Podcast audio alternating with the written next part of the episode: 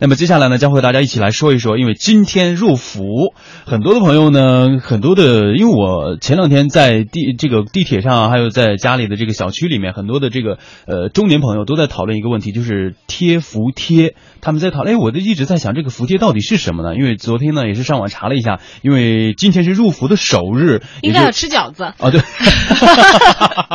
就是头伏饺子，二伏面，对，但我们要说的是什么鸡蛋烙鸡蛋是吗？啊，但是三。服还有一个跟它相关的词叫三伏贴。啊，三伏贴对，所以今天呢也是咱们这个传统的冬病夏治开始的一个时间。所以说，据了解啊，三伏贴是我国传统的中药领域的一种特色的疗法，在一年当中最热的三伏天，这些天呢，也就是人体阳气最盛的时候呢，来贴伏贴，可以减轻冬季发病的一个症状，同时呢，也可以达到这个治病防病的目的。嗯，我们家还真的就是在我们家乡还真的没有贴伏贴这个传统，嗯，好像还真的是我来北京以后后发现，在广大的北方地区，大家对于贴三伏贴这件事情已经很熟悉了。然后我我问什么叫三伏贴，他们都一脸诧异。然后有很多好心的朋友们给我一一的讲解。哎，对，所以说三伏贴呢是源自清代这个《张氏医通》记载的白芥子发泡疗法。它这个药物呢是以这个麻黄、白芥子、甘遂等辛温的散寒的药物为主配成的。所以分别是在头伏、中伏、三伏的第一天，将药膏呢贴在后背的这个肺俞啊、心俞啊、膈俞等等的穴位。以提升阳气，从而达到这个冬病夏治的目的。三伏贴呢，并不是包治百病的万能贴，主要针对慢性咳痰、哮喘以及是体寒的身体较弱的人群啊。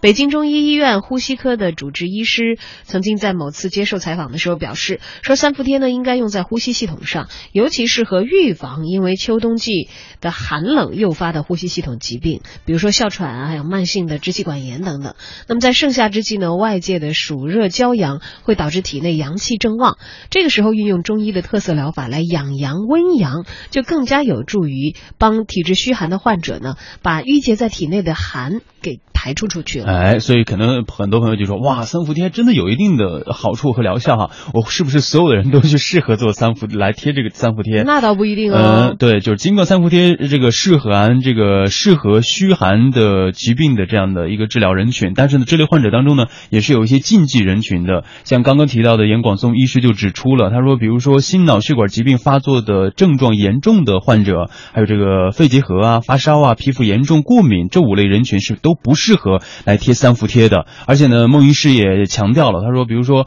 呃，例如。咳喘伴有这个吐黄痰呐，然后发烧的这样的患者呢，呃，肺结核活动这个期间伴有咳血的人都不能够用三伏贴来治疗。另外呢，对这个贴服运药物极度过敏的、有严重心肺功能障碍的疾病的患者，或者是患有支气管扩张的患者、接触性皮肤炎、皮炎的患者，还有这个皮肤病患者啊，以及孕妇都不适合贴三伏贴。那么近些年来呢，这个儿童来贴敷三伏贴的比例呢，也是在。逐年的增长，那么也有也有医师指出说，三伏天呢对于阳虚体质的儿童确实有提高抵抗力的功效，但两岁以下啊幼童其实并不宜做一些敷贴，他们皮肤太嫩了啊，没有办法耐受这个药物的刺激；二来孩子太小，还不懂得如何表述自己到底舒不舒服，会影响到治疗的安全性。嗯，是，呃，其实和往年不同啊，今年呃，因为前段时间我们快乐早点到的这个微信推送推出了说，今年润伏天，今年有四个伏天哦，也就是头伏呢是。今天开始到七月二十六号结束，中伏呢是七月二十七到八月十到八月五号结束，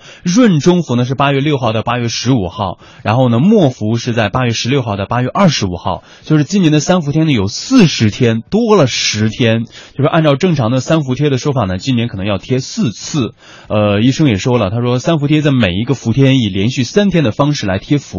每天贴三个穴位，六个小时之后呢取下，一共要贴三十六贴。哎，这次就要增加一个伏天的疗程了啊！嗯对于害怕前往医院，因为害怕排队的朋友们来说呢，有很多人已经选择了别的方法，比如说网购啊，买三伏贴。那么就有记者发现，一些网店呢，不仅仅宣称自家商品是纯中药制成，还贴出了营业执照等等各式各样的证书啊，来证明自己的资质。而也有医生表示说，北京的中医医院呢，从来没有在网上出售过三伏贴。对于网购的样式成分呢，其实他们是无法做一些保证的，因为难辨真伪嘛。因为医院的官方渠道是没有做一些售卖的啊，所以呢，医生的建议还是让大家。到医院去这个挂号排队来诊疗会比较好，因为即便是贴服贴，它也会根据对症的不一样，给你安排到不同的科室。嗯，医生先诊断，诊断之后才会给你贴敷的。对。那么今年呢，北京的中医管理局也对三伏贴有了五规范。哎，这个五个规范呢，就包括什么规范药品啊、规范价格啊、规范病种啊、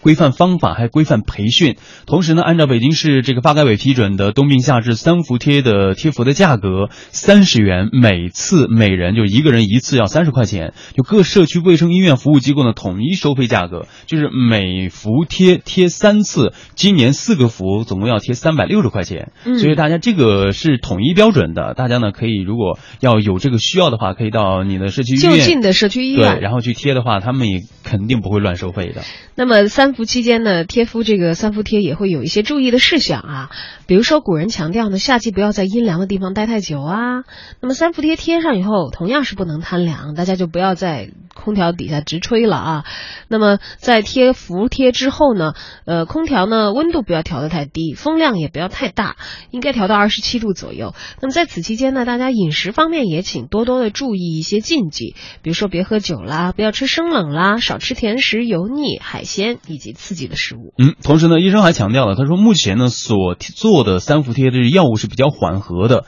部分患者贴服之后呢，局部皮肤可能会出现一些潮红啊、灼热感等等情况，这些呢均是药物的正常的发挥作用，不需要慌张。但如果出现皮肤破溃呀、皮疹啊、水包啊等等现象，要及时的到医院来处理了哈。其实呃，我看了还看了一下其他的资料，就是冬病夏治贴三伏贴呢，就是主要针对的就是什么呼吸系统、支气管炎呐，还有支气管哮喘呐、鼻炎呐、体虚感冒啊。刚刚看到还有什么小儿的厌食、尿床。都是可以通过三伏贴来来来达到效果的，但是大家不要盲目的贴了啊，还是先通过医生的诊疗，然后在医院医生会按穴位来进行敷贴，而且会掌握这个根据你对症相应的剂量的。对，所以呢，在这今天之所以和大家说这样的一个话题呢，就是希望大家在今天如果有这个需要的话，可以到医院里面去，比如说中中医院呢，去找到医生详细的咨询一下，这样呢给咱们这个身体的一些其他疾病可能会带来一些帮助的，一些预防的作用吧。你说的我都好想下。下了班以后赶紧去贴了，真的还是建议大家到医院里去找医生来详细的咨询一下，然后呢再具体的处理一下。刚刚和大家说到了这个贴三伏贴啊，也是冬病夏治的一种有效的方法，所以呃给大家一个一个小小的提示，如果有这个需要的话，可以走进医院里去具体的详细的咨询一下，嗯，来进行贴敷。